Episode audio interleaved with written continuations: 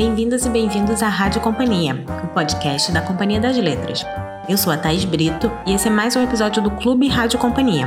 Uma vez por mês, a gente se reúne para discutir um livro do catálogo com convidados e com vocês, que podem participar do papo mandando comentários pelas nossas redes sociais. Por causa da pandemia, os episódios estão todos sendo gravados online, com cada um na sua casa. Então a gente já aproveita para pedir desculpas antes pelos possíveis ruídos indesejados e problemas de áudio.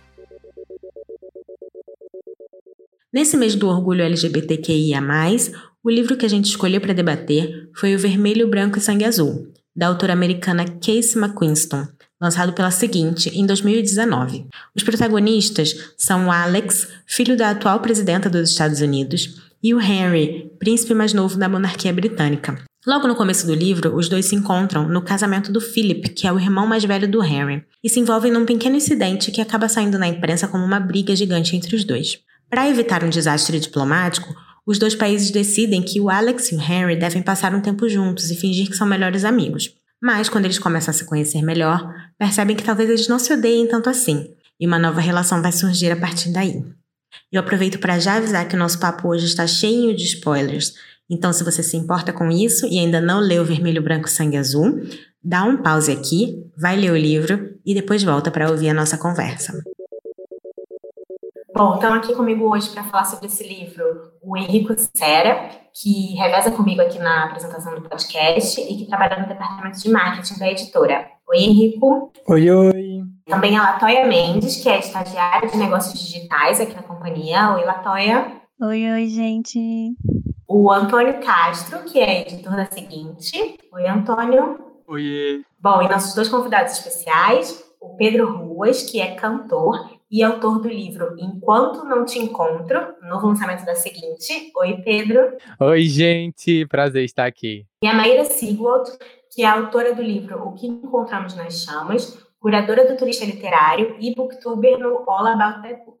Oi, Maíra. Oi, gente. Muito obrigada pelo convite. Bacana. Bom, para a gente começar a falar sobre vermelho, branco e sangue azul, eu vou começar falando um pouquinho sobre algo que eu acho que eu li várias resenhas, né, várias pessoas que, que leram o livro e curtiram, e acho que uma coisa que todo mundo fala, que eu acho que é um bom começo para a gente é, começar a discutir o livro, é o quanto é legal ter um livro que é uma comédia romântica, clássica, fofa, e um conto de fadas, um príncipe, inclusive, na história, é protagonizada por dois meninos, né? É, o quanto isso é importante para a representatividade, enfim, e, e é uma coisa bem legal de destacar. E aí eu queria falar uma coisa mais que complementa isso, eu fiquei pensando também quando eu li o livro, que é o quanto essa coisa da descoberta da bissexualidade ou da homossexualidade dos personagens não é um tormento para eles, né? Isso é uma coisa que eu acho que é bem interessante no livro. Eles lidam com isso de uma forma é claro que tem pressões externas com as quais eles estão lidando, mas eles não são aqueles personagens atormentados, que acham que tem algo de errado com eles e tal. Enfim, não que isso não exista, né? A gente sabe que muita gente sofre por, enfim, pressões externas e por ter sido criado num, num ambiente muito homofóbico, num mundo estruturalmente muito homofóbico, mas é legal também quando a gente vê uma história em que as pessoas lidam com isso de uma forma normal, leve, natural, como deve ser. É, eu fiquei fazendo muito uma relação, que para mim é, uma, é, é, algo mais próximo, com a forma como personagens negros são tratados em, em livros, filmes e séries e tal, que é isso também, é a mesma coisa. É óbvio que a gente tem que falar sobre racismo e tal, mas ninguém fala sobre racismo 24 horas por dia, né? A gente também se diverte, conta piada e se apaixona e tal. Então, eu queria que vocês falassem um pouquinho sobre esses temas dentro do livro e, se vocês concordam, enfim, e, e que momentos do livro vocês identificaram é, esse tipo de de debate.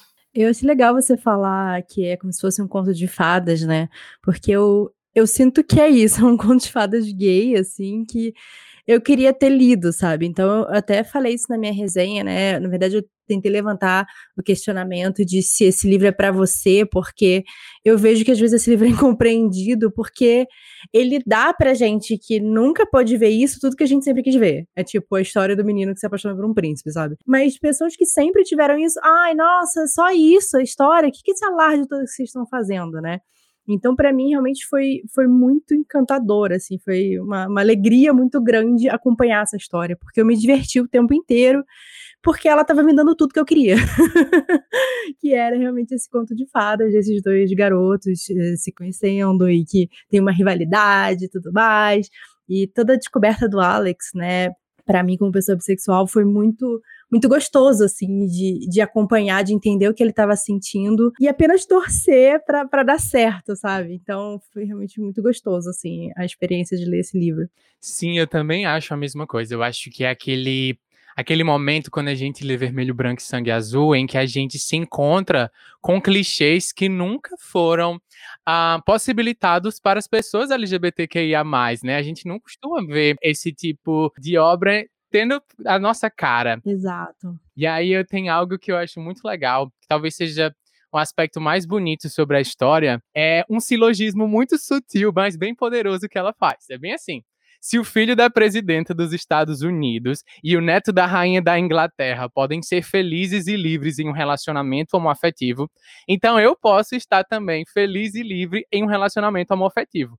Logo, estar feliz e livre em um relacionamento homoafetivo é possível. Talvez não seja nem assim que silogismos se formem, mas ao mesmo tempo é muito poderoso você ver uma história que coloca isso, é, é brincando com esses dois grandes arquétipos que eram antes super distantes da gente e de repente a gente vê eles em confronto e o resultado é vermelho, branco e sangue azul. Eu amo. É, essa coisa que você falou de, de ser possível, né? Eu acho que quando a gente lê, a gente nem. É, apesar dela trazer comentários muito interessantes, né? Sobre a realidade. Eu gosto muito que ela faz várias críticas, né? Imperialismo britânico e tudo mais. Toda a questão também racial da Alex sendo uma pessoa não branca. Mas é aquilo, assim, é a sensação da gente, sei lá, ver como uma comédia romântica é isso que eu quero. eu questiono muito, ah, porque isso é clichê. Clichê é aquilo que a gente viu mil vezes, né? Me diz aí mil vezes que você já viu uma história dessa. Você não tem mil, sabe? Se você tiver cinco, já vai ser uma mão cheia. Então, eu fico muito feliz que essa história exista exatamente por esse tipo de mensagem, sabe? Eu posso viver esse conto de fadas também. É, Maíra, você falou que você gostaria de ter lido esse, esse livro antes, né? É, eu sinto a mesma coisa, acho que é o livro que eu gostaria de ter lido quando eu era mais novo. O, o livro ele é muito otimista, ele é muito, de fato, um, um conto de fadas. Eu ficava até a metade do livro, alguma coisa dá, tipo, completamente errado de uma forma irreversível. Isso não tem no livro, né? Tem, você tem conflitos ali, mas eles são, eles são solucionados rapidamente, assim. Então eu ficava toda hora, tipo, esperando um desastre, mesmo que alguns desastres aconteçam, eles são contornados facilmente e resultam em, em coisas muito felizes e prósperas, assim, né? E acho que isso, essa ansiedade minha de, putz, vai dar, né, alguma coisa muito ruim vai acontecer, é meio dessas representações, tanto em filme quanto em livros de personagens LGBTQIA+, que morrem, que sofrem, que passam por um, por um tormento inescapável sem um final feliz. E claro, um final triste também faz parte da realidade, né? Mas acho que é uma, são artifícios que já foram muito usados, tanto na ficção quanto... Uh, não só, não só usados como narrativa, mas também são narrativas, né? A gente está toda hora com, sendo confrontado com, com narrativas tristes é, de pessoas, enfim, como eu, como nós, LGBTs, e ter esse livro, podendo sentir esse quentinho no coração que eu sentia lendo outras comédias românticas e vendo outros filmes foi muito, foi muito gostoso, assim. E isso de que as descobertas sexuais das personagens por vezes passa, passa quase que despercebido até no livro, isso foi muito interessante, mas também tinha vezes que eu só queria abraçar o Alex, né, o filho da, da presidenta, e, e tipo, falar, calma, tá tudo bem se você estiver ansioso com isso ou né, estiver confuso. Eu lembro, por exemplo, tem uma cena que a Nora, a, a filha do vice-presidente, ele conta pra Nora que tá se relacionando com o, com o príncipe Henry, e, e, ela fica tipo, tá, conta outra, como se ninguém soubesse, e como se eu não soubesse, né? Você tá me contando isso agora? E aí eu fiquei tipo, Alex, tá tudo.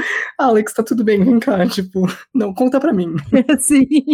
Eu queria comentar que eu acho que que já tem uma, uma coisa antes de tudo isso, que existe uma utopia ali. O Trump não existe nessa narrativa, né? A Casey começou a escrever esse livro quando ele ganhou lá atrás.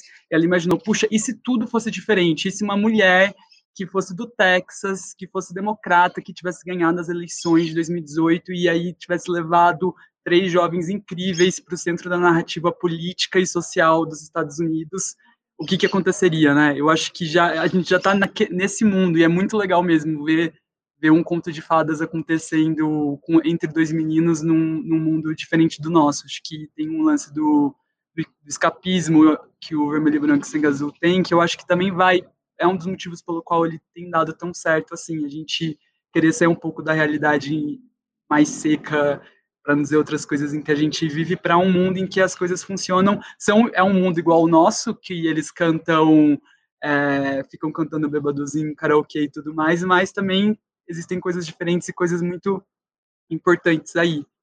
E outra coisa que eu fiquei pensando, enquanto você falava, Thaís, que eu acho que o, o romance jovem, o IA no geral, ele está incorporando muito isso já antes assim de outras literaturas, inclusive de personagens que são que são LGBTs, que têm que, que tem alguma questão, mas que isso é natural para eles, eles têm eles são pessoas como quaisquer outras, estão vivendo a vida deles igual a qualquer uma a qualquer pessoa hétero. Eu acho isso bem legal, assim, embora no Vermelho e Branco toda essa discussão de descoberta, principalmente da parte do Alex, da bissexualidade, seja feita também de um jeito bastante sensível, né? Eu acho que você tem toda a razão com relação a essa coisa da literatura YA, isso eu ia até comentar aqui em algum momento que eu sou uma pessoa um pouco mais velha, talvez, do que vocês aqui, e eu não era uma literatura com a qual eu tinha muito contato, até, sei lá, uns seis anos atrás, quando eu comecei a, a trabalhar no mercado editorial. E, e, eu, como toda pessoa um pouco mais velha, tinha um pouco de, sabe, tipo, ai, que saco, né, essa literatura para jovens? E quando eu comecei, de fato, a ler os livros, eu vi que, cara, tem uma coisa muito legal sendo feita aqui, né? E isso é uma coisa que realmente me impressiona, assim, é isso. Há seis anos atrás, quando eu comecei a ler esses livros, já era uma coisa que existia é, nesse universo. Então, eu acho que realmente é um, é um segmento aí literário que está na frente em relação a essa representatividade. Tantas coisas me chamaram a atenção nessa obra, além de tudo que vocês já falaram, né? Mas além do, do humor, assim, imensurável da, da obra em si, mas a representatividade, né? Então a autora pensou, né, vou colocar ali um dos protagonistas como uma pessoa não branca, ele vai ser o queridinho da América, e aí a, o presidente não vai ser o presidente, vai ser a presidente, não necessariamente totalmente americana, então sai um pouco desse padrão que a gente costuma ver nas obras, né, é, principalmente infanto-juvenil e, e afins, assim, de, em saber que é sempre um casal hétero ou casal padrão. Eu acho que isso é muito importante, assim, é, a gente ter essa representatividade na obra. E outra coisa que me chamou muita atenção, eu acho que talvez nem todas as pessoas tenham notado, é que tem uma leve crítica, assim, eu não sei se vocês também perceberam, à imprensa, né? Então, acho que logo assim no começo da obra, eu lembro que o Alex ele tropeça, não, não, lembro, não lembro exatamente a cena, mas ele tropeça e aí leva o príncipe Harry junto. E aí na manchete sai que eles saíram no soco e então a gente a gente percebe assim essa uma certa crítica, né, à, à, mídia quando ela é muito invasiva e quando ela exagera demais. Então foi uma coisa assim que me chamou bastante atenção também, assim, colocar lá na, na manchete, né, o tombo de 70 mil dólares, quando no final a gente viu que foi só um desajeito ali do personagem. Eu acho muito, muito incrível isso também. Claro, e também é, acho que uma tendência da mídia, da imprensa, de tornar as coisas numa narrativa, numa coisa meio heteronormativa. Então, quando o Henry dança com a, com a June, tipo, a cobertura midiática que tem ao redor disso, e aí como o Henry é o solteiro é, mais é, cobiçado. Tem, tem, também tem essa, essas críticas, não só outras, né? Críticas também em relação a como a, a mãe é, do Alex aparece, né? Como, como é feita essa cobertura em relação à mãe do Alex, em relação à família real também. Isso eu achei muito interessante. Bem legal que você, que você tenha apontado isso, Latoya. E eu acho que a melhor parte também é a contraposição que acontece com tudo isso, né? Porque ao mesmo tempo em que a mídia pauta o tempo todo uma expectativa heterossexual, heteronormativa por parte dos personagens, é quando o Alex e o Henry eles de fato têm um relacionamento deles revelados. É, é isso o motivo que é o divisor de águas na história e é o que leva, inclusive, ao fato decisivo da eleição, da reeleição da, da mãe do Alex, né? O que era temido se torna justamente a força que leva pessoas às ruas, que traz o apoio aos dois, dizendo que eles são amados e que eles são queridos por serem quem eles são. E aí eu acho que dentro desse balaio todo, como o Antônio falou antes, né, uma história que ela não nasce de um lugar despolitizado, ela nasce justamente de um contexto de desesperança que é nesse, nessa realidade em que a extrema direita ela começa a crescer e catapultada por nomes como Trump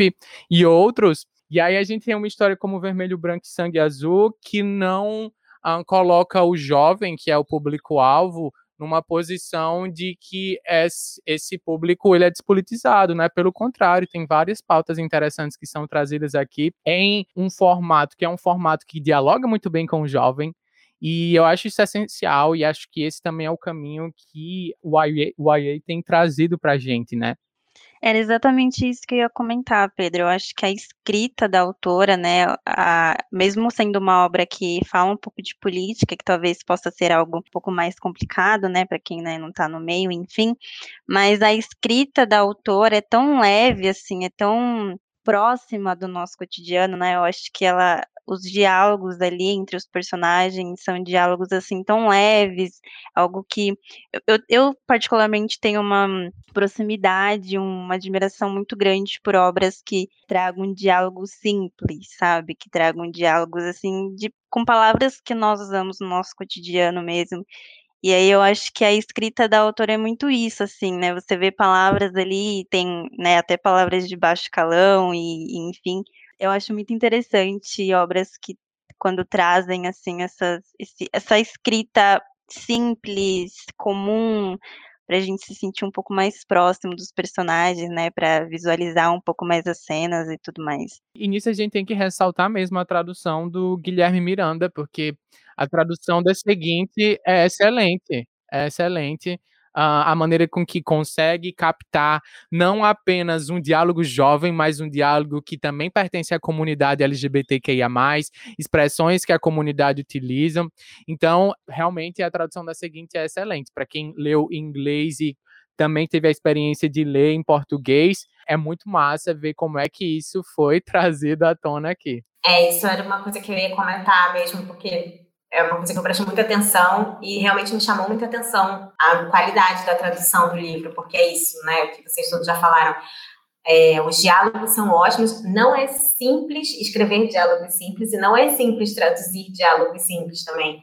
É, então, é isso você sente de fato que você está ali conversando com aqueles personagens e que aquelas frases poderiam de fato estar saindo da boca daquelas pessoas, né? Isso não é uma coisa simples de fazer e realmente ficou muito Esse bom. livro, mesmo ele não sendo YA, ele me trouxe uma sensação muito forte de quando eu leio YA, isso aqui mais próximo da minha idade, sabe?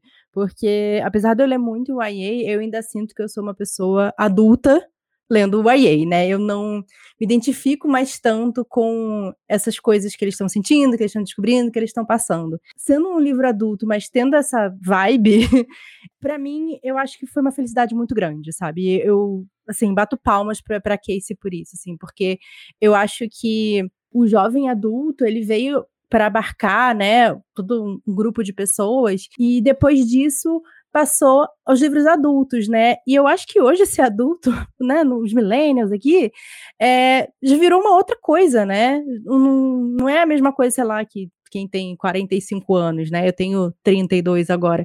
Então, eu, eu me identifico muito, assim, com essa fase de tipo, ah, eu já sou adulto, já, lá, já fiz faculdade e tal, e o que, que eu vou fazer na minha vida, e quais são as minhas preocupações, né? Então, eu adorei, adorei isso, assim, porque me deu a sensação de que é, ela estava escrevendo para mim, sabe? Então, eu acho perfeito. Nossa, eu concordo completamente. Tem todos os dilemas dos 20 e poucos anos ali inseridos, né? Que eu acho que é uma coisa pela qual a própria autora está passando e por isso ela consegue muito bem captar esse momento muito certeiro, né? Eu acho que quando se escreve o IA, muitos autores têm essa dificuldade, inclusive porque a adolescência já passou, já está um pouco distante e quando você vai retratar lá não é exatamente aquilo que você está passando, e eu acho que os bons escritores de romances jovens têm essa dificuldade para ser superada e quando conseguem, dá muito certo. Mas no caso da Casey, ela está escrevendo sobre pessoas que têm 20 e poucos anos tendo, né? Então acho que é, tudo flui muito, muito bem ali mesmo. E uma coisa que eu ia comentar é que eu acho que uma das coisas que fazem o, o livro ser muito bom também são as personagens secundárias. São todas mulheres quase, né? E são todas perfeitas. A Nora, a June, a Zara, né, a, a que trabalha para a família, a própria Ellen Claremont, né, é muito, elas são muito bem construídas e muito engraçadas. Eu acho que, que isso aqui é um, um engraçado real, né? Elas têm uma, uma, um carisma assim muito palatável e próximo para gente. Várias cenas que eu que li assim, conseguia imaginar muito bem feito. Eu acho que é, é fácil imaginar esse, esse livro como um filme, né? Que inclusive poderia muito ter. Mas vem aí, né, o filme? Dizem que sim, né? Tô na esperança. Se eu não me engano, espero não estar confundindo com outra obra, mas tem até uma representatividade trans, né, no Vermelho, Branco e Sangue Azul. Não lembro agora qual personagem que é. É, acho que é alguma coisa assim. Eu ach é, eu achei isso muito legal, assim, eu acho que tem até uma cena em que ela segura a bandeira, assim, eu acho que no finalzinho, né, que eles conseguem que é tudo resolvido, assim, eu achei muito interessante. Mais uma representatividade ali que a autora colocou, achei muito legal. Sim, sim. Tem. A Amy é. Acho que ela faz parte do serviço secreto da presidência. É, ela guarda costas. E tem também, acho que uma quebra não é, de, da normatividade em, em, detalhes que são interessantes, assim. Então você tem a Ellen, que é a presidenta, isso, né, acho que é uma quebra meio óbvia, mas aí você tem o Léo, que é um cara que tá ali só acompanhando a, a presidenta. Ele não, né, ele cuida da casa, ele tem faz ali tem algumas coleções. Então essa, essa inversão, né, do né, do primeiro esposo assim. E, ou, por exemplo, as roupas do Pez, eu lembro, tem uma, uma cena que na, na noite do ano novo que o Pez entrega não sei o que ele faz, ele entrega uma jaqueta ou alguma coisa para alguém, e o Alex percebe que as unhas dele são pintadas. Isso eu achei que são detalhes muito sutis e muito interessantes também, e que tornaram as personagens muito reais, né? Muito muito diversos, eu diria. Nossa, eu amo Pés. Eu queria muito um, um spin-off, um livro com Pés, Nora e June apenas, tá? Pra saber o que acontece com eles depois. Antônio, pede lá pra Casey escrever. Também quero. Eu acho que é muito isso que o Antônio tinha tinha falado também, né, da questão de todas as, as outras personagens serem mulheres, né? Então tem mesmo essa quebra de padrões, né? Em que o papel principal não é ali do, Léo, né? O Léo tá ali, ele tem um papel dele, é importante, mas a presidenta em si é o, a ação maior, né? Então acho que tem muito essa quebra de padrões em que as personagens mulheres também são as meio que as protagonistas também, são a, tem os papéis importantes também, não tem essa de ah, é sempre o homem, o homem é o principal, o homem é isso, mesmo com os personagens principais que são os meninos, mas eu acho que tem muita essa representatividade das mulheres e da importância e dos diálogos e tudo mais, da força da presidenta, que além de ser presidente é mãe, tem todas as questões, eu acho muito legal também. Vou aproveitar agora para ler aqui um comentário, a gente de vez em quando a gente é, incentiva né, as pessoas que estejam ouvindo o podcast a mandar para gente comentários e, e, áudios e tal. Ele teve um comentário bem fofo no nosso, no nosso post no Instagram sobre, sobre o livro, e aí eu vou ler aqui para vocês e depois fazer uma pergunta. É o comentário do Bento Simas. Ele fala o seguinte: é, Vermelho, Branco, Sangue Azul é não só um romance, como um baú de emoções. A história é envolvente, os personagens são marcantes. É normal se colocar no lugar dos mesmos diante da leitura, que não decepcionem expectativas. Casey é uma autora tão extraordinária que consegue descrever tão bem detalhadamente as cenas e emoções que é como se pudéssemos estar lá, sentir e compreender o que se passa na cabeça do Alex e do Henry. Além de quebrar tabus que uma autora nascida mulher não poderia escrever tão bem um romance entre dois garotos. O livro em si mudou a minha vida e deu muita inspiração para um momento de muita confusão e frustração sentimental. Te garanto que depois de ler, com o tempo olhando para a prateleira, você vai sorrir para o livro como uma boa lembrança nostálgica.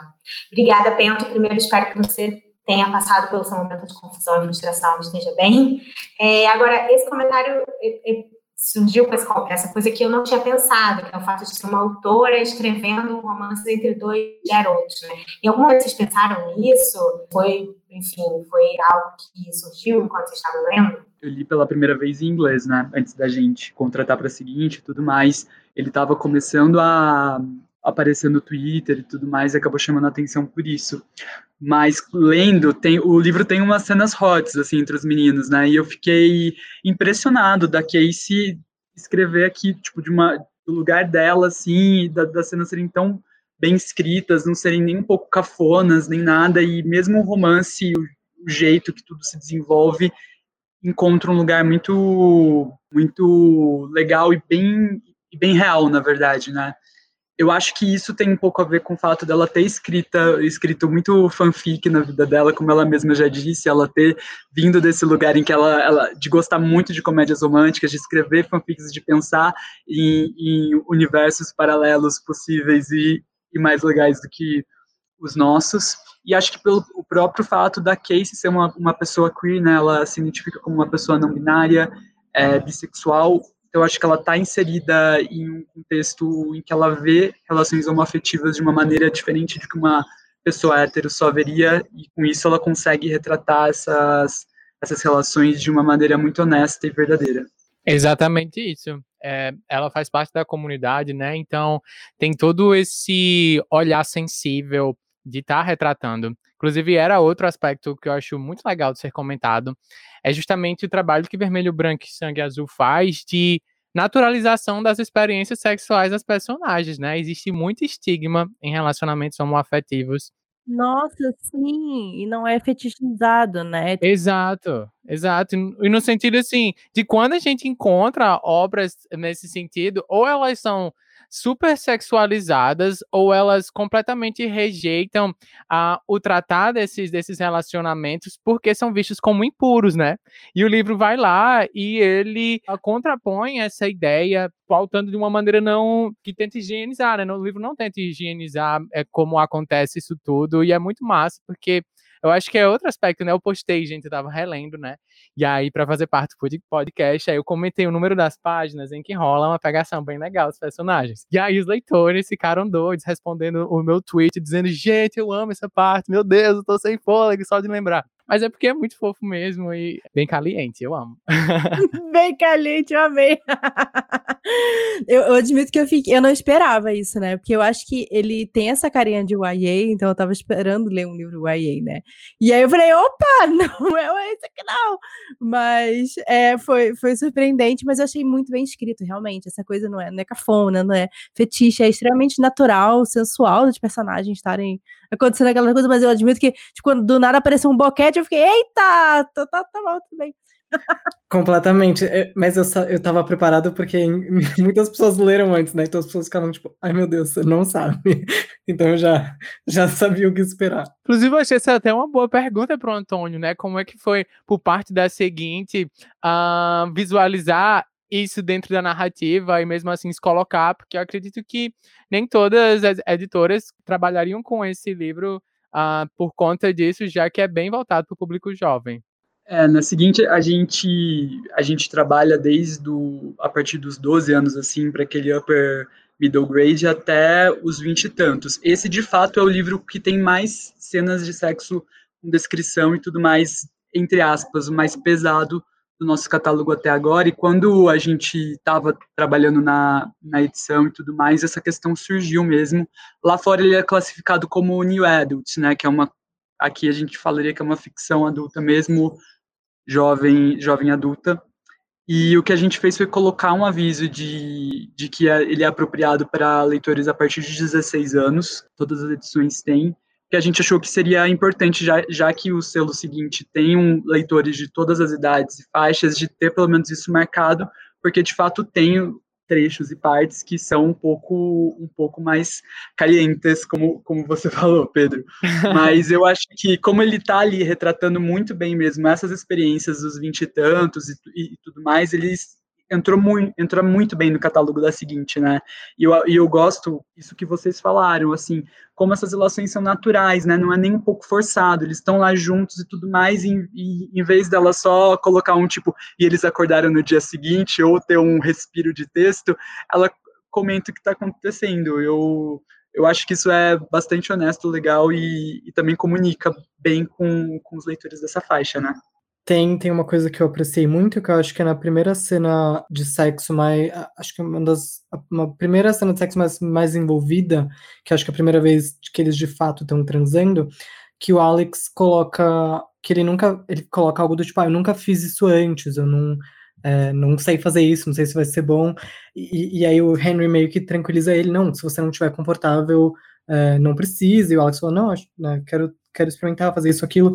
É, e eu achei isso muito interessante, né? Colocar ali também é, um consentimento e também não fingir que o Alex chegaria lá e, e, saberia fazer de tudo. E essa, essa conversa bem, bem natural mesmo, de um, de um sexo é, maduro e com consentimento, eu achei isso bem bacana.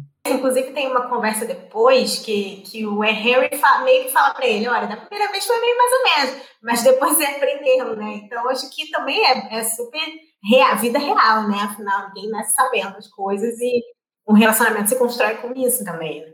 Total, e justamente isso que, que a gente estava comentando, dessa, da questão da idade, né? Dessas experimentações e descobertas. Gente, mudando o assunto da água para o vinho, eu não sei se vocês tiveram esse, esse, esse receio, essa dificuldade, mas sempre quando eu vou ler uma obra LGBT, é, eu tenho muita, muito receio do apagamento da bissexualidade, né? Então, quando eu comecei a ler Vermelho, Branco e Sangue Azul, fui entendendo que o Alex era ali, né, claramente um, um homem bissexual, mas que estava, né, se entendendo, né, se explorando e tudo mais. Mas eu tinha um receio de, da, da, da autora acabar apagando todo o passado dele e tudo o que ele, ele comentava, assim, é, levemente, de forma sutil na obra, eu tinha esse medo desse apagamento, porque é muito comum ver isso nos, em filmes com, com casais lésbicos, esse apagamento, né? Então, tem momentos nos filmes, nas séries, enfim, que a personagem ela fica com a mulher, mas aí depois ela volta para o ex ou volta a ficar, com o homem e é totalmente apagado essa questão homoafetiva dos personagens. E aí quando eu comecei a ler, eu tive muito esse receio de, do apagamento, sabe? Da autora falar, não, ele é gay, tudo que ele passou anteriormente foi um surto, assim, sabe? Então, achei muito legal que tem também essa representatividade bi, não só dele, mas eu acho que a, a acho que a Nora também é assumidamente bissexual, alguma coisa assim, não sei se eu tô confundindo de personagem. É, tem uma coisa interessante, eu acho que concordo super, né, a, a bissexualidade do, do Alex, ela permanece ali, ele se afirma como bissexual, eu achei isso muito bacana. E tem, você diz da Nora, mas tem uma questão, uh, se eu não me engano, a Nora ela não se, se posiciona, ela não, não se autoafirma. É, verdade.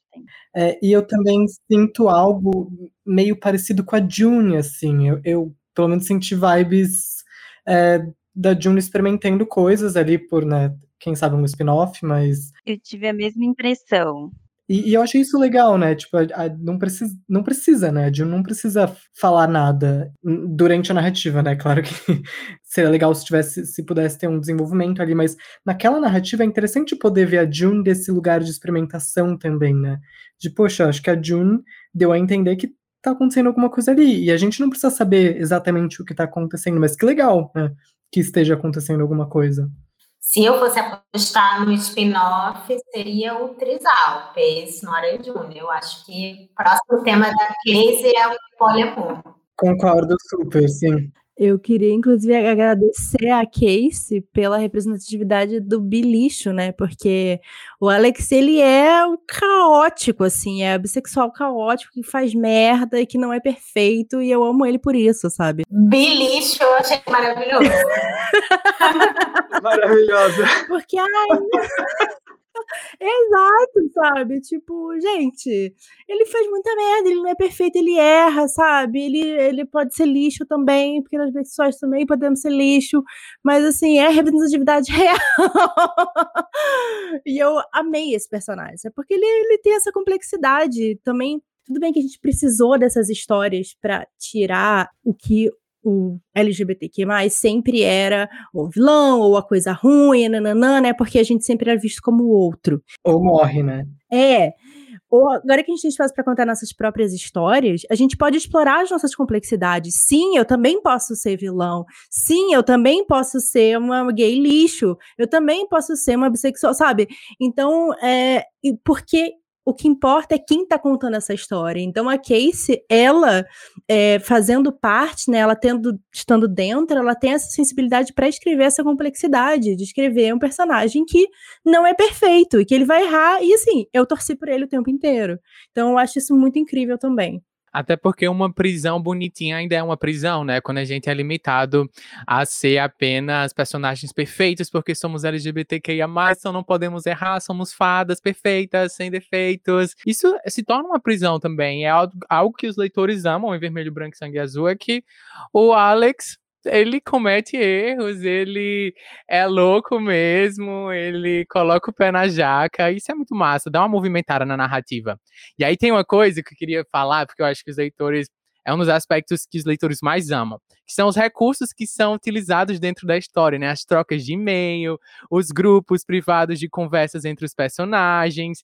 Então, é a troca de e-mail deles, para mim, é a minha parte favorita do livro uh, o modo com que eles abrem o coração ali um para o outro, porque a gente tem uma narrativa que é uma narrativa em terceira pessoa, e nos e-mails a gente consegue perceber de fato quem são essas personagens, o que elas estão pensando, como é que elas estão sentindo aquela multitude de sentimentos que estão aparecendo ali para elas. Algo dentro dos e-mails que foi muito bonito, foi uma aprendizagem muito massa, é a maneira com que a Casey trouxe a trocas de cartas de pessoas queers ao longo da história que não tinham a possibilidade de estar tá, é, expressando o amor deles, né, gente? Isso aí foi muito lindo. Total. Gente, isso é maravilhoso. Eu achei isso muito ótimo. Eu achei também de uma forma quase que de documentar e, e dar pistas assim para o leitor de onde ele pode seguir se ele quer descobrir outras pessoas que é, assim como ele, é, passaram por dificuldades, que também encontraram formas de, de expressar seu amor em, em cartas de formas é, diferentes. Eu achei isso muito legal, assim, quase que um, um por onde começar, assim, sabe? Pesquise esses nomes. É um excelente serviço do, documental à comunidade, né? Porque aí a gente vê que o apagamento das nossas histórias foi um projeto político é um projeto político. E aí, no momento em que a Casey resgata essas histórias em vermelho, branco e sangue azul e as partilha com um público jovem que tá. Muitos estão conhecendo a literatura, estão reforçando seus gostos literários através dessa obra. É muito importante, assim, é um serviço excelente que ela fez para a comunidade, é bem histórico mesmo, assim. E mostra que sempre existiu, né? Sempre teve ali, isso é muito legal. Essa parte da troca de e-mails é muito legal desde a da, da troca de apelidos que eles dão para si, né? Desde Vossa Alteza, Senhor Babaca, até o momento que eles já estão apaixonados um pelo outro, e aí eles começam a usar é, a própria troca de mensagens para falar, nossa, como eu tô com saudade, nossa, como eu queria estar tá, tá aí com você, nossa, como eu queria que você estivesse aqui, é muito é muito divertido, é muito legal. Sim, eu, não, eu, eu não podia perder essa, porque eu amo que o Alex ele mantém o mesmo nome de contato do Henry até o fim. Ainda é o Vossa Alteza sei que lá babaca até o final da história. Porque se fosse comigo, se tivesse conhecido um carinha, aí tivesse salvo contato. Eventualmente eu, eu coloco geralmente um nomezinho engraçado, mas aí quando, enfim, né, a gente tá mais próximo, eu mudo pra uma coisa mais amorosa. Mas não, ele foi mesmo e manteve até o final o xingamento lá pro Henry. Eu amei.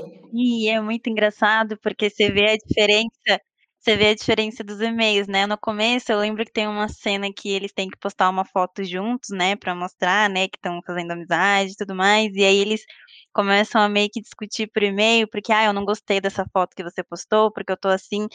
E aí você vê toda a evolução no final das cartas, tem uma parte que que tá, que não lembro qual dos dois que manda, mas se sou o norte, estremeço só de pensar aonde estamos indo, e coisas assim, bem clichês, bem legais, assim, essa evolução deles, essa troca de, de sentimento, de palavras, é muito divertida de acompanhar, assim, eu acho que é uma das coisas que mais me encantou na obra, assim? Ai, vou, vou ser chato, talvez. Tem uma coisa que, eu, que me incomodou. Ai, Henrico, vai ser chato. Vai lá. Fora, Henrico. Ai, desculpa. Tudo bem, tá autorizado. Chato. eu tô sendo apedrejado aqui, né? Gente, muta ele. Alguém muta o microfone. Vai, Henrique, seja chato. Não, mas vai, ele. conversa assim comigo, vamos lá. Vai, mudem, mudem minha ideia, mudem minha cabeça, por favor. Tem uma, tem uma narrativa de Enemies to Lovers que eu não sou muito fã, mas adorei na narrativa, acho que fez super sentido, né? Do, da briga no bolo até sei lá onde, mas eu achei que essa, essa narrativa de, de né, começar inimigos, e claro, fazia parte também da confusão do Alex, de ver é, o, o, Henry como um inimigo quando na verdade ele estava apaixonado, mas eu achei que isso se estendeu muito na narrativa eu senti que muitas vezes ela aproximou no texto é, elementos de amor com elementos de violência, assim. Então, por exemplo, tem, tem uma hora que o Alex é, encontra, vai encontrar o Henry, ele tá jogando polo, alguma coisa assim. Ela escreve assim: Henry ainda está com um uniforme completo de polo, luvas e tudo, e Alex não consegue decidir se fica contente ou se quer quebrar a cabeça dele com um bastão de polo. Eu fiquei tipo, putz, é, em alguns momentos eu acho que passou um pouco, assim, sabe? Isso se estende, acho que mais para quase mais da metade do livro. Então, tem uma parte que é, eles também estão quase é, se separando, porque depois de o Alex é, dar a entender que, que ama o Henry, o Henry faz um leve ghosting ali, mas depois volta atrás. E é uma cena muito interessante, em que até o Alex fala, ah, se você quer que eu vá embora, tipo, me diz, né? Me diz eu vou embora. E o Henry não fala. Mas aí ele fala, ela diz o seguinte: é, ele sente que está sendo empurrado para trás contra uma parede antes de se dar conta, e a boca de Henry está na sua, desesperada e febril. Maravilhoso, amei. E aí depois, o gosto tênue de sangue brota em sua língua e ele sorri enquanto abre a boca, a pressiona contra Henry, puxa o cabelo dele com as duas mãos. E aí eu achei que quebra um pouco, assim, eu entendo que isso são movimentos da narrativa, e isso foi mais interessante no começo, mas depois eu fiquei meio preocupado, tipo, não, não, isso, isso não, não é amor, tipo, essa parte não é amor, assim, e é raiva mesmo, e é, é ódio. E aí, é, eu sei que eu tô sendo, talvez eu esteja meio que, não sei se forçando a barra, mas realmente me incomodou, mas tem uma parte, logo no começo, é, depois da festa de Ano Novo, antes do primeiro beijo, né, que eles sentam na árvore no quintal da Casa Branca, normal, né? Todo mundo faz. E aí o Alex pensa o seguinte, é, eu vou ler de novo. Ele não sabe ao certo como o Henry se sente, mas parte de seu cérebro, que provavelmente está encharcada de tequila, pensa que talvez ajude se Henry ficasse apenas com o que consegue dar conta e Alex pudesse tomar conta do resto. Talvez ele possa absorver parte do que é demais através do ponto onde seus ombros estão encostados. Eu fiquei tipo, olha que coisa fofa, tipo, logo no começo do livro, sabe? Então, tinha essa já tinha essa coisa muito carinhosa. Isso para mim essa parte né desse contato que o que o Alex quer dar conta do que o Henry não pode dar. Isso para mim é muito bonito. E eu queria que algumas outras cenas tivessem tido mais dessa dessa linguagem do que da violência assim. Olha eu acho o seguinte eu entendo que a parte do quebrar a cabeça talvez seja um pouco violento demais mas eu acho que tem a ver também com o que a Maíra estava falando antes que o Alex ele é meio lixo e ele tem essa coisa violenta no começo mesmo contra o Harry, né? E eu acho que, de fato, é, é ruim, mas eu acho que é, é, parte do personagem. Agora, jogar na parede e puxar o cabelo tá tranquilo, né, Henrico? Não é assim violência. Não, não, eu entendo, mas aqui. não, mas sim, mas aqui isso não são. Isso são coisas que ela. isso são coisas que vão aparecendo várias vezes, assim. Então, é, o, o, negócio do sangue, e, e, eles tinham acabado de brigar, então, né, tem um contexto, não é que eles estão simplesmente numa, muito apaixonados, eles estão, estavam brigando ali, né? Ah, tá, tudo bem.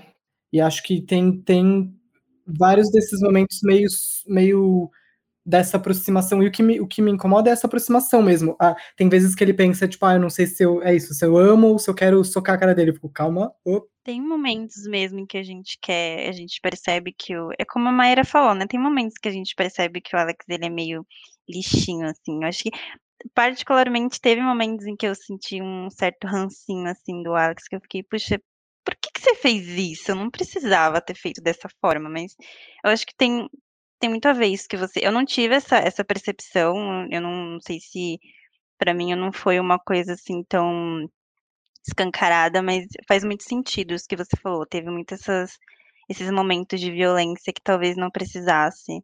Não sei, poderia ter sido mais sutil. É, eu acho que eu acho que faz sentido no começo, acho que essa, essa é, essa coisa da tensão sexual e, do, e da, dessa confusão e da violência são até que necessárias, assim, né? Putz, faz super sentido, e de fato o Henry foi super babacão com o Alex no começo, então ele tá super ressentido, ele tá super ferido, assim. Mas aí depois, eh, acho que quando isso persiste, eu fiquei incomodado. Mas o final é, tipo, depois de um momento isso desaparece é tudo maravilhoso, assim, né? Não, não, o final é lindo, não tem nada. É isso, essas, isso foi o que mais de coisa negativa que durou no livro, porque o resto tudo vai se se resolvendo muito rápido e com muito carinho. E eu com certeza aprecio isso. É, eu acho que. Eu, eu compreendo que eu acho que cada, cada pessoa vai ter um nível de desconforto diferente, né? Total, super. Uhum. Tem coisas que vai aparecer que vai me deixar mais desconfortável do que outros, né? Eu acho que isso é normal. É, eu acho que isso também é uma coisa bem fanfic, tá? Essa coisa da, da agressividade. É, e eu acho que, inclusive, muitas pessoas que. Eu não sou uma pessoa que tem muito costume de ler fanfic, tá? Eu comecei a ler fanfic agora com 30 anos porque eu tinha preconceito. É, mas eu, eu enxergo isso, sabe? Essa exploração de certos limites, que, que é bem comum em fanfic, e eu sinto que ela trouxe para esse livro também, mas que daí quando a gente fala de publicação tradicional, isso já é uma coisa que, para quem não tem costume, Vai, pode criar uma, um conflito, mas enfim, não deixa de ser válido por você se sentir dessa forma. Mas a Bárbara Moraes, que é, que é autora também, ela falou uma coisa que me deixou refletindo muito, que toda cena de sexo e cenas de batalha são iguais.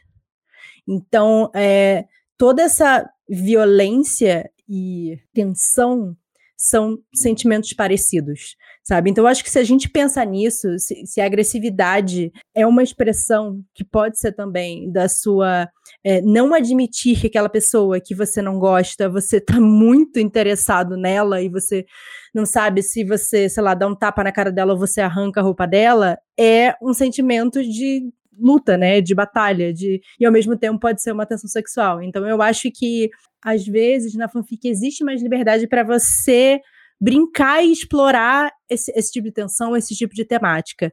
Mas nem sempre, é, para um público que não está acostumado com isso, isso vai ficar tipo, não, isso é abusivo, isso não é legal.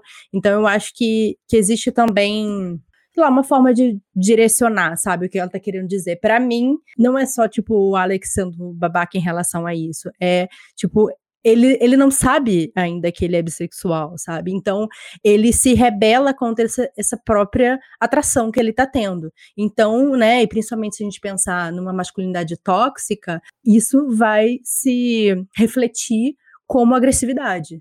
Isso vai se refletir com rejeição. Então, não, eu não, eu não posso estar tá querendo beijar esse cara e tirar a roupa dele, eu só posso estar tá querendo quebrar a cabeça dele, sabe? Então, eu acho que existe essa confusão também, que às vezes não teve muito tempo, talvez, para explorar ou para se debater, mas que, para mim, já é um, uma, uma coisa comum, talvez, de ver, sabe? São as diferentes formas de lidar, né, com o que está sendo tratado ali, com o que está sendo discutido, são as. Cada personagem tem uma forma diferente de lidar com cada situação, né? Eu acho que o Alex é meio dessa mais puxado para essa agressividade, assim, é como você tinha comentado, né? Isso não pode, só pode ser ódio, não pode ser tesão, não pode ser amor. Eu me recuso, então talvez seja mais puxado para uma outra forma de lidar, né? E eu também fiquei pensando uh, com relação ao próprio embate no contexto político em que ele vive. Porque eu lembro muito da Zara. A Zara, por exemplo, eu peguei aqui uma, um trecho de uma fala dela, que ela tá mandando mensagens pro Alex quando ele vai para Londres. ela diz assim: Juro por Deus, se você fizer uma loucura e for pego, eu vou te matar.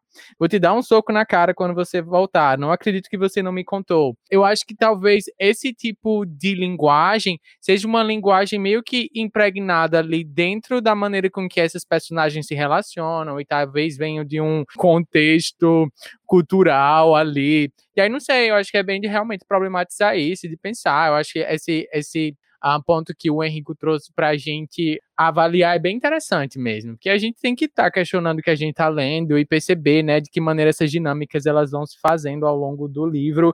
E aí, eu amo movimentar, né? Inclusive, gente, como é que vocês sentiram ver essa a família real britânica por dentro através da perspectiva do Henry. Como é que foi para vocês verem todos esses conflitos? E um conflito que surge justo nesse período em que a Meghan foi bem atacada, onde saiu todas essas questões sobre racismo dentro da família real, né? Como é que vocês viram isso? É engraçado, é impossível a gente eh, não fazer os paralelos, né? Eu comecei a ler o Harry, na verdade, antes de qualquer coisa, eu pensei no príncipe Harry, porque afinal até os nomes são parecidos. E, enfim, é óbvio que são histórias completamente diferentes, mas tem também ali essa história, né, do príncipe que rejeita um pouco aquela aquela tradição toda e quer ter uma vida diferente e aquela avó que só quer saber do legado da família, da, da, da, e o irmão mais velho que faz tudo certinho, que casa com a mulher certa e tal. Então eu achei bem interessante ficar fazendo esses paralelos, assim. E como alguém está falando aqui no nosso chat privado, a Bea é tudo, de fato, adoro a irmã do, do Harry. É maravilhosa. Eu li num momento, né? Eu li, eu li recentemente para gravar o podcast é, em um momento muito pós quarta temporada de The Crown, que é tipo, que incomodou muito é, muita gente, né? Incomodou muito a própria realeza, mostrando, por exemplo, a, a algumas questões com a princesa é, Diana. Nada novo, né? Nada que ninguém não soubesse antes, mas traz mais para mídia e traz mais ao público. Eu gostei bastante, me diverti muito lendo. A, a, a, a Bia, a Bia, a Bia é, é maravilhosa armando confusão. Acho que o relacionamento do Henry com a Bia também tem muita, tem muita ternura, é, quase que espelha né, o relacionamento da, da June e do Alex.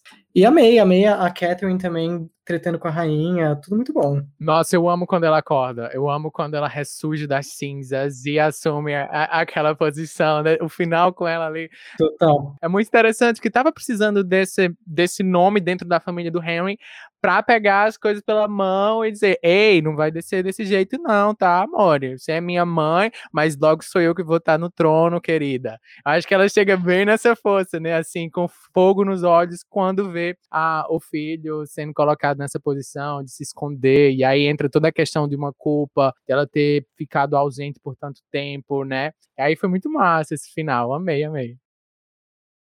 Que ela coloca umas pessoas rebeldes no meio de, da família mais tradicional do mundo e ver o que acontece, né?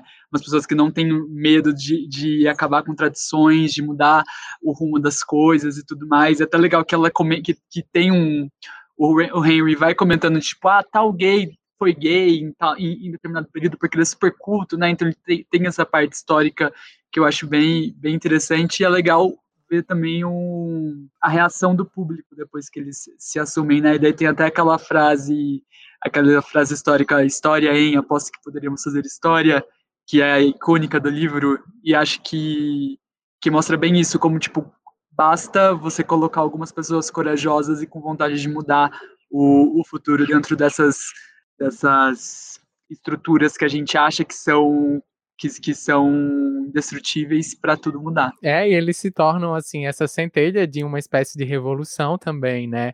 E aí para o Henry isso é muito importante porque a gente, enquanto leitor LGBTQIA+, a gente cresce sem representatividade, sem se enxergar. A gente cresceu nessa uh, nesse contexto. E no caso do Henry, ele ele buscava desesperadamente se enxergar em algum lugar, né? E ele encontrou isso na história, porque ele está numa posição que é muito única, a posição de ser o príncipe da, da Inglaterra, que é gay também. E aí, quantas pessoas no mundo sabem pelo que ele está passando, né? Sabem quais são os conflitos ali? Não são poucas. E aí ele vai encontrando na história, por exemplo, o outro rei gay que teve, todos esses elementos com uma maneira de tentar se enxergar no mundo, se achar. E eu acho também que eu comentei no, no início essa questão dos arquétipos, né? De que eles representam esses dois pontos muito específicos uh, dentro de um jogo geopolítico também, é muito meio que natural que sejam os dois que se encontrem, que sejam os dois que consigam partilhar, porque os dois compreendem os fardos pelos quais eles estão passando ali, né?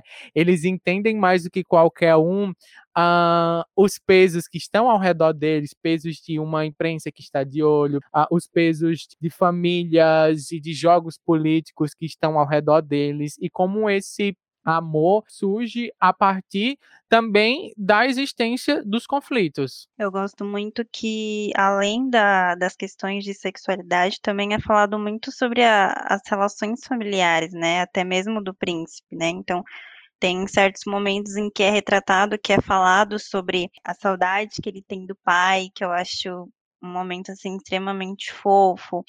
E o momento em que a gente entende por que, que a mãe dele é daquela forma e como foi comentado, né, que ela finalmente acorda e tem toda aquela reviravolta no final. A questão da irmã, né, da Bia, ela tem questões ali por trás também. Então, eu achei legal que não é focado somente na sexualidade e na identidade de gênero dos personagens, mas tem muita coisa por trás, né? Então não é essa questão de não é só porque é uma família real que são todos perfeitos. A gente pode ver isso no irmão do, do Henry, né? Eu acho que é o irmão dele solta algumas frases extremamente homofóbicas, assim. Quantas pessoas LGBT que mais não escutaram frases parecidas? Então acho muito legal que também é discutido essas questões familiares no livro. E como o Philip é pisado, né, gente? Depois, no final. É para mim, é, é um momento de alívio que eu tenho. Quanto ele é pisado. É tudo. Esse momento é tudo. Eu acho que, assim, a Casey vingou mesmo os leitores. Eu confesso que eu só conseguia ver a cara do Príncipe William horrível, né? Porque talvez o Príncipe William não seja aquela pessoa horrível. Mas eu só conseguia enxergar ele quando, quando lia o Philip. Que horror, né? Coitado. Tomara que ele não seja assim. Gente, a conversa está ótima, mas infelizmente nosso tempo está chegando ao fim. Queria primeiro agradecer a todos por estarem aqui, foi muito legal. É, espero que quem esteja ouvindo também tenha curtido. E para terminar, a gente vai ter aquele nosso momento clássico de é, dar algumas dicas né, de outros livros, vídeos, séries, filmes, enfim, que, que a gente acha que conversam com vermelho, branco, sangue azul. Alguém quer começar? É, eu acho que um que super combina, mas ele é sáfico, é o Sua Alteza Real, que é também de uma menina que vai para uma escola escola particular na Escócia e ela acaba sendo é, dividindo quarto com uma princesa e aí, obviamente, dá tretas, elas não se gostam, mas depois se tornam namoradas. E é muito fofo. Amo. Indico também. Eu só lembro o nome em inglês, Autobiography. Alguém sabe qual que é? A versão de nós dois. Que é muito bom também, que é um livro sobre personagens bissexuais. É, ele é um pouco mais melancólico, mas eu amo também esse tipo de livro. E eu acho que é, Aristóteles e Dante descobrem segredos do universo, é um dos meus livros favoritos da minha vida. O livro da seguinte também, autor incrível, que já vem o dois por aí, né? Tô só esperando lançar, e a seguinte também, né? Mas é maravilhoso. E é isso, as minhas recomendações. E meu livro também, que encontramos nas chamas, com o protagonistas sáficas. Então, com relação a indicações, eu vou indicar o novo lançamento da Paralela, que é De Olho Nela, que é uh, um reality show dessa blogueira Bia que ela vai em um programa para encontrar amor. E eu acho que se você gostou de Vermelho, Branco e Sangue Azul, acho que você vai curtir muito a leitura de De Olho Nela, porque uh, traz todos esses elementos uh, da internet, diálogos, de entrevistas, de podcasts também. Uh, como a gente tem podcast em Vermelho, Branco e Sangue Azul, tem um excerto de um podcast também, tem De Olho Nela, então acho que você vai curtir horrores. E também vou indicar a minha novela, né, Momento Jabá, o Mar Me Levou a Você, que está disponível na Amazon o Vermelho, Branco e Sangue Azul foi uma grande referência para mim, então também tem algumas trocas de e-mail entre os personagens, uh, tem protagonismo bissexual e protagonismo trans também, é uma história que se passa em Canoa Quebrada, no Ceará, então muita representatividade nordestina. Também leio Enquanto Eu Não Te Encontro, né? Vocês vão amar. E série, eu tô assistindo The Bold Type, eu acho que também combina um pouco, assim, acho que todo esse esse clima de fazer mesmo de cultura pop, é, eu acho que entra aí como uma boa referência para você assistir e curtir. E essas foram minhas indicações. Um beijo. Eu vou indicar primeiro os livros de um autor que eu gosto muito, um autor de YA, que escreve personagens LGBTs também, que eu adoro vários livros dele, que se chama David Levitan. É, ele é publicado aqui no Brasil pela Galera Record. Então, fiquei pensando em qual livro falar aqui, mas tem um que eu gosto especialmente que se chama Will e Will, que ele escreveu junto com o John Green. É um livro que, é, enfim, tem dois protagonistas, os dois têm o mesmo nome, os dois se chamam Will, e aí cada autor escreve um personagem, né, e a gente vai lendo os capítulos revisados da história deles, e eventualmente as histórias se cruzam. É um livro muito fofinho, não é um romance entre os dois, mas tem muito romance hétero, gay, tem de tudo, tem é, muitas descobertas da adolescência, é realmente muito, muito fofinho.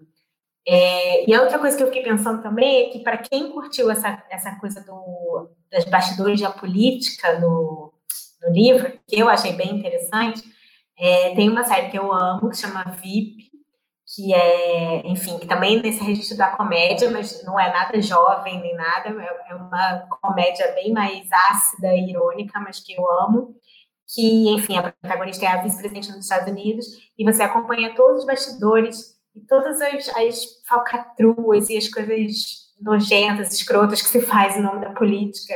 É, é bem, bem legal, bem divertido. E, por fim, uma coisa que eu fiquei pensando agora, enquanto a gente estava conversando, a parte do, da troca de, de, de, correspondências, né, que eles fazem nos e-mails, é uma das minhas partes favoritas também. E eu fiquei lembrando de um vídeo que eu assisti recentemente, que eu indico que vocês procurem no, no YouTube, que é um vídeo da Jodie Comer, que é uma atriz que faz a Villanelle de Killing Eve, lendo um trecho dessa correspondência é maravilhoso, né? Entre a Vita Sackville West e a Virginia Woolf. Eu acho que, inclusive, um dos trechos que está no Vermelho Branco Sanguessu.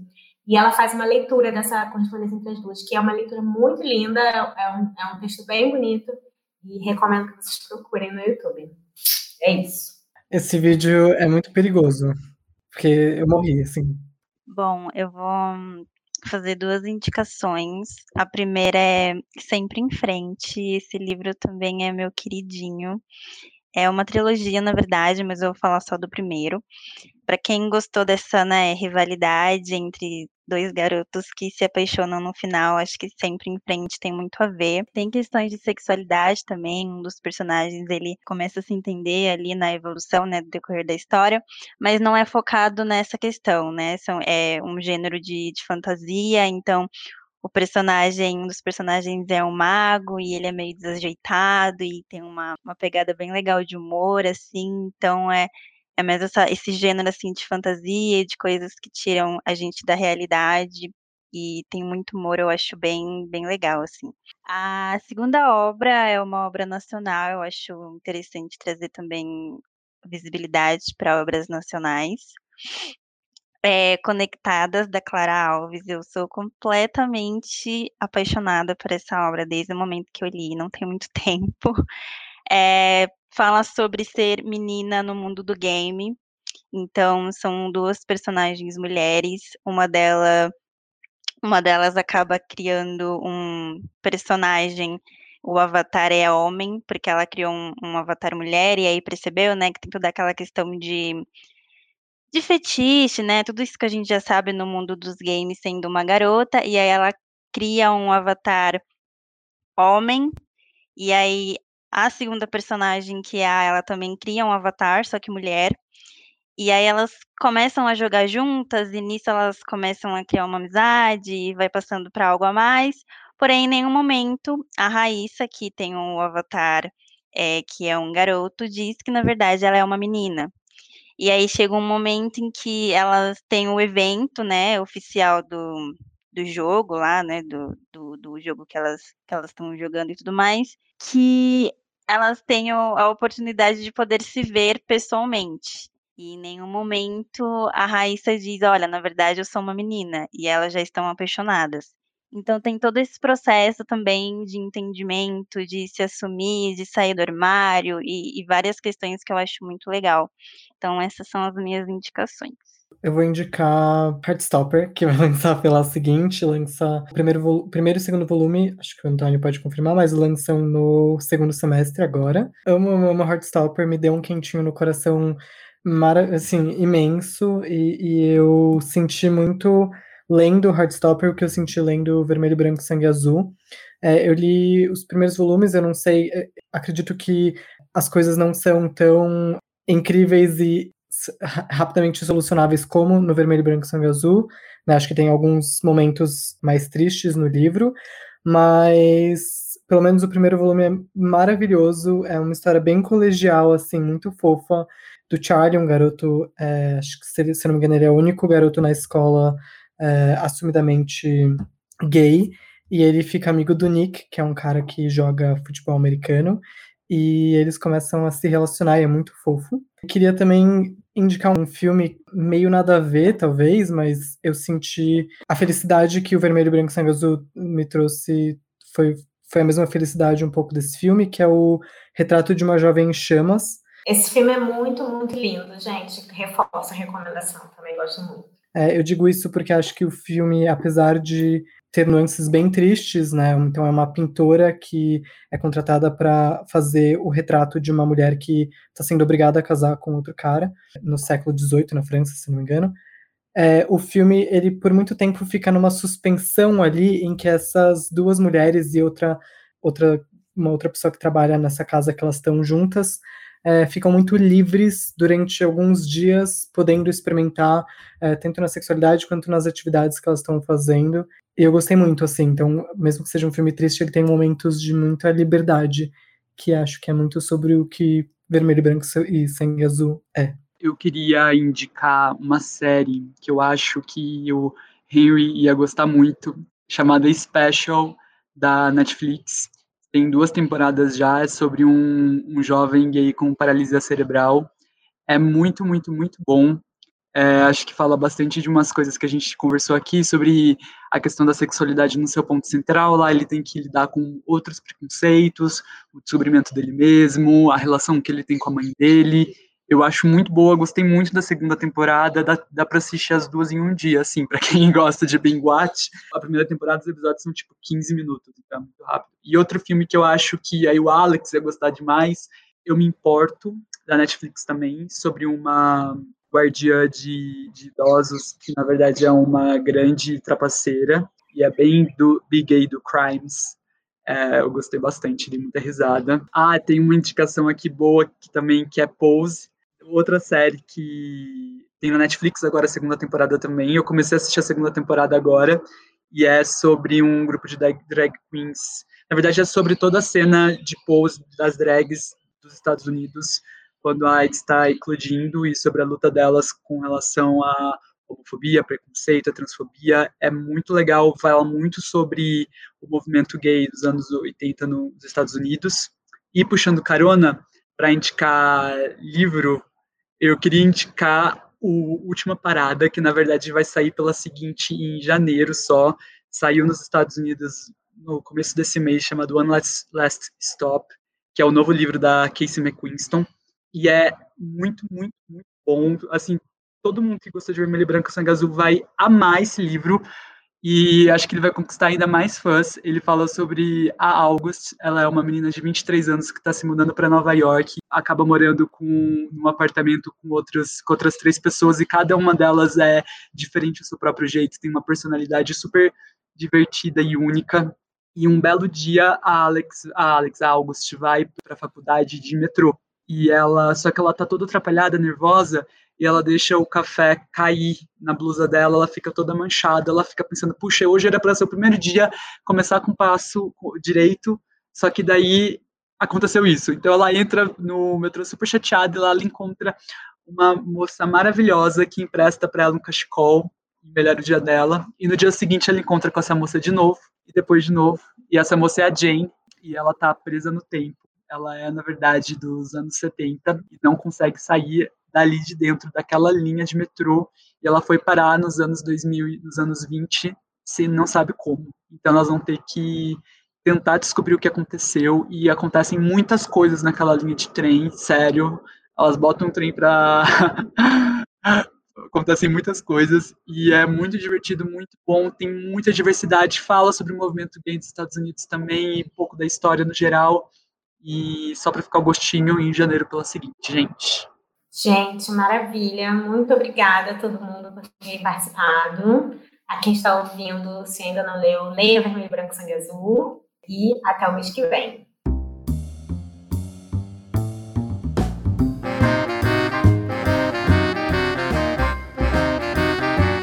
Esse foi mais um episódio do Clube Rádio Companhia. Espero que você tenha gostado.